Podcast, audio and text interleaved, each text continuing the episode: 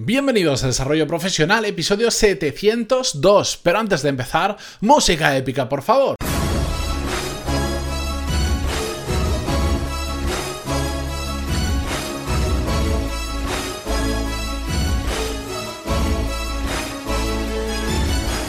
Muy buenos días a todos y bienvenidos a Desarrollo Profesional, el podcast donde hablamos sobre todas las técnicas, habilidades, estrategias y trucos necesarios para mejorar cada día en nuestro trabajo. En el episodio de hoy vamos a repasar el caso de un oyente que representa a la perfección que en ocasiones hay que ser pacientes cuando estamos buscando un nuevo trabajo y no tenemos que elegir la primera opción que se nos planta delante. Y os pongo en situación. Es un oyente que no estaba cómodo en su trabajo por diferentes motivos.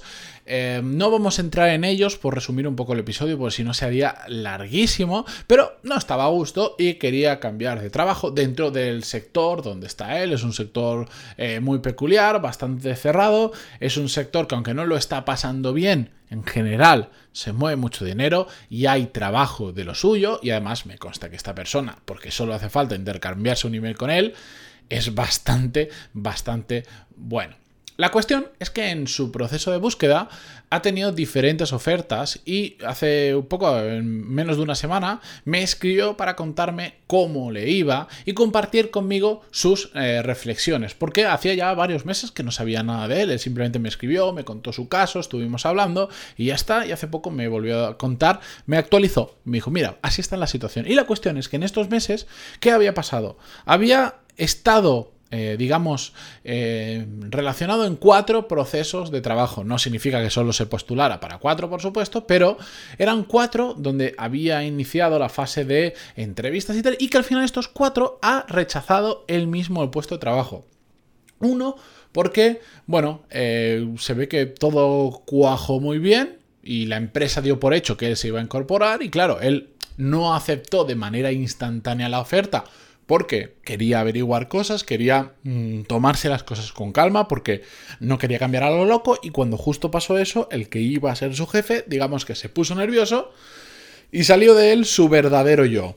Todo lo que esta persona no había podido ver en la entrevista sobre el que iba a ser su jefe, al encontrarse con esa no negativa, pero ese, entre comillas, rechazo, Em, pudo ver de esa persona. Y ahí empezó a ver cosas que no le gustaron nada. Y dijo, y esta persona va a ser mi jefe, yo aquí no me meto ni loco. Entonces terminó rechazando definitivamente la oferta. Otra la rechazó porque, bueno, digamos que no hubo feeling y lo que vio durante la entrevista, donde el proceso de entrevista, no le gustó. Él iba, por ejemplo, con preguntas que ni siquiera le dejaron plantear o se las tomaban un poco como, como a risa, porque la verdad es que no es habitual que la persona que va a trabajar haga determinada serie de preguntas, pero que son las que tenemos que hacer, averiguar dónde nos vamos a meter. Y claro, su razonamiento fue, si ni siquiera me dejan plantear las preguntas que quiero hacer para conocerles mejor y ver si cuadramos, esto ya me dice mucho de cómo funciona la empresa. Y por lo tanto, también la rechazó. Otra, otra empresa, pues eh, otra oferta que tenía, pues, le gustaba el puesto porque era dentro del sector, pero cambiaba de departamento, de área, pero el salario era poco competitivo y no tenía ganas de ahora dar un salto en ese sentido para atrás. A veces, bueno, somos capaces de cambiar de empresa aunque el salario no sea tan competitivo como el actual, pero dentro de unos márgenes. No puedes, por decir, irte a una empresa donde ganas la mitad porque igual es que con esa mitad ni siquiera eres capaz de vivir porque tus gastos son superiores. Entonces, bueno, en la cuestión, como no estaba de acuerdo con el salario, lo rechazó. Y la última de las cuatro ofertas que tenía, eh, la rechazó porque era una empresa muy pequeña e inestable dadas las dificultades del sector. El sector lo está pasando mal, aunque mueve mucho dinero. Em, digamos que las empresas que son pequeñas están tendiendo a desaparecer o siendo absorbidas por otras más grandes. Entonces, bueno, él veía que meterse en un tipo de estas empresas pues generaba excesiva inestabilidad y no le apetecía meterse en algo así. La cuestión, y realmente para mí lo más interesante del episodio de hoy es la reflexión que después de contarme todo esto, que yo os lo he resumido porque era un email largo, em, es una reflexión que él me escribió y que, si me permitís, os la voy a leer textualmente y después la vamos a comentar brevemente. Dice así. Actualmente la situación es que sigo buscando un cambio. He visto durante este tiempo actitudes dentro de mi empresa que no me gustan. Veo entre otros compañeros algunos gestos que no van con mi forma de ser. Y aparte he visto que el que que el jefe me ha prometido cosas, responsabilidades o me ha dicho cosas que me han motivado y después me he dado cuenta de que eran mentira o, o se las ha dicho a todo el mundo. Entonces a mí eso me ha llevado a frustrarme y a no querer permanecer más en la empresa. Sin duda estoy mejor que hace bastante tiempo y dada la situación del mercado estoy bien. Pero como siempre podemos mejorar un poco más y no me refiero solo al dinero, al trabajo perfecto, jefes perfectos y todo es perfecto, no existe. Y hay que adaptarse a todo, con un cambio de mentalidad o la forma en la que afrontemos estos retos. Yo os lo he leído tal cual, hay, hay algún error de, de, porque me imagino que lo ha escrito de golpe y no lo ha repasado, no, no se entiende algún concepto que, que quiere expresar por cómo lo ha escrito, pero si os fijáis, esta persona lo que ha hecho ha sido entender muy bien en la situación en la que está. Es decir, no me gusta donde estoy por estos motivos. Uno muy feo que he señalado que me parece deleznable, que es mi jefe me ha dicho, me ha prometido cosas que después me doy cuenta que se les ha prometido a todo el mundo. Eso es horrible. Otro día, si queréis, hablamos de ese tema en concreto. pero la cuestión, para mí lo interesante es que en un simple párrafo, en algo que le ha costado 5 minutos de escribir, ha sabido hacer una radiografía de su situación profesional. Aquí estoy bien por estos motivos, tengo un sueldo decente, controlo mi trabajo, la situación eh, está mejor que antes gracias a que él ha aprendido a tomarse las cosas mejor, pero la empresa sigue haciendo cosas que no me gustan como esto, aquello y aquello. La cuestión sigue buscando trabajo, pero tiene claro que no puede ser a costa de cargarse todo. Y para mí esto es lo más interesante de todo y por lo que lo, quería traer hoy al podcast. Porque hay que entender en qué situación estamos, qué queremos conseguir, pero hasta cuánto estamos dispuestos a cambiar nuestra situación profesional por conseguir determinadas cosas cuatro ofertas ha rechazado. No ha rechazado una loca que le han ofrecido por ahí. Le ha rechazado cuatro muy diferentes. Porque tiene muy claro, porque ha hecho esa radiografía de su carrera, de su profesión actual, de su estado de la carrera de su profesión actual. Y tiene claro lo que quiere, y lo que no quiere. Tiene claro dónde está y tiene claro dónde no quiere estar. Y aunque yo sé que hay muchas personas que ahora estarán pensando, bueno, pero es una persona que tiene suerte porque no todo el mundo tiene cuatro ofertas de trabajo, tenéis razón. No todo el mundo tiene esa capacidad de elegir. Pero también le han aparecido ofertas de trabajo porque ha sido paciente. conozco muchos casos, muchos casos y muy cercanos a mí, de personas que han cambiado de trabajo porque le han hecho una muy buena oferta y ni siquiera estaban buscando cambiar de trabajo, pero le han hecho muy buena oferta. No han pensado lo suficiente, no han tenido la suficiente paciencia, se han cambiado y ahora están tremendamente a disgusto con el trabajo que están haciendo. Porque no fueron pacientes, porque solo vieron el dinero, solo vieron un puesto determinado y han caído en su propia trampa.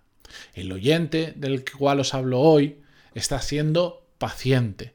Con paciencia cuando te pones a buscar, cuando lo haces bien, cuando te vendes bien, las ofertas van llegando más rápido más lento, depende del sector, del estado del mercado, de si hay crisis, de si no hay crisis, de cuán bueno eres, pero las ofertas van llegando. No van llegando de la nada, las vas buscando tú y van saliendo, pero tienes que tener la capacidad de saber cuándo decir sí y saber cuándo decir no. Pero para eso hace falta este pequeño ejercicio de autoconciencia que ha hecho nuestro oyente y que ha plasmado en un pequeño párrafo.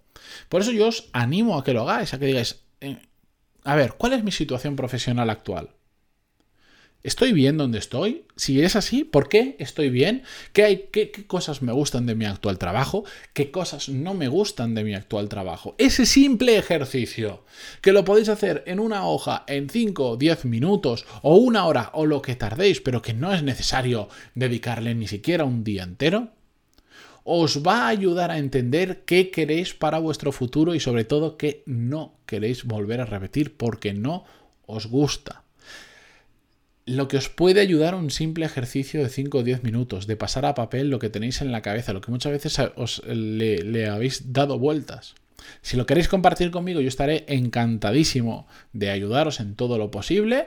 Me encanta, bueno, ya lo sabéis, mi trabajo en parte es escucharos y, ayudaros en todo esto. Eh, lo hago de forma desinteresada, que el otro día alguien me decía, no sé si te puedo preguntar sin que me cobres. digo, por supuesto, no te preocupes que si es algo que requiere un seguimiento, requiere que nos veamos habitualmente, una videoconferencia, vernos en persona, prepararnos para algo, ya te diré yo mis precios, mis tarifas, si lo puedo hacer, si no lo puedo hacer, si tengo tiempo, etcétera, etcétera. Pero los emails que me enviáis, de verdad, no os cortéis, que, siempre lo digo, si es que mm, para eso estoy, para ayudaros, y si no, no lo diría en el podcast, si no quisiera que me escribierais, no lo diría en el podcast y no, es que, no, no habría un formulario de contactar, es, es así de simple, ¿de acuerdo? Así que si queréis hacer esa reflexión, yo os animo a hacerla y a compartirla conmigo y dentro de mis posibilidades, de tiempo sobre todo, que es mi mayor limitante ahora, os ayudaré. Pantaloni.es barra contactar. Ahí me podéis encontrar para lo que queráis, sobornos incluidos, ¿eh? Mm, que estos, esto no sé por qué no llegan tan a menudo, pero bueno, es lo que hay. Con esto yo me despido, ya fuera bromas, hasta mañana. Muchísimas gracias por estar ahí, por vuestras valoraciones de 5 estrellas en iTunes, vuestros me gusta y comentarios en iVoox. Y, y, bueno, antes de irme, esperad, a los que habéis sido lo suficientemente pacientes para no cortar el podcast cuando yo me estoy despidiendo, una simple reflexión ah, que os lanzo hacia el aire y igual un día la convertimos como episodio del podcast.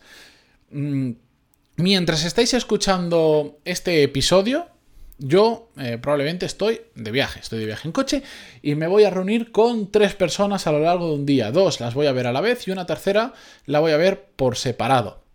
Casualmente, esas tres personas son o bien oyentes del podcast o clientes de mis cursos o de algún servicio, pero no nos vamos a reunir ni por el podcast ni por los cursos. A lo que quiero ir con este punto es que veáis eh, la importancia de hacer networking, la importancia de tener una marca profesional, la importancia de tener exposición. Voy a ver a tres personas que hace apenas, yo diría, dos años, ni siquiera conocía. Alguna de ellas se ha convertido en mi amigo, otro se ha convertido en socio, otro se ha convertido en un cliente. Pero esas tres personas son personas a las que voy a ver con muchísimas ganas. El networking, señores, el networking, no sabéis lo bien que funciona. Hasta mañana.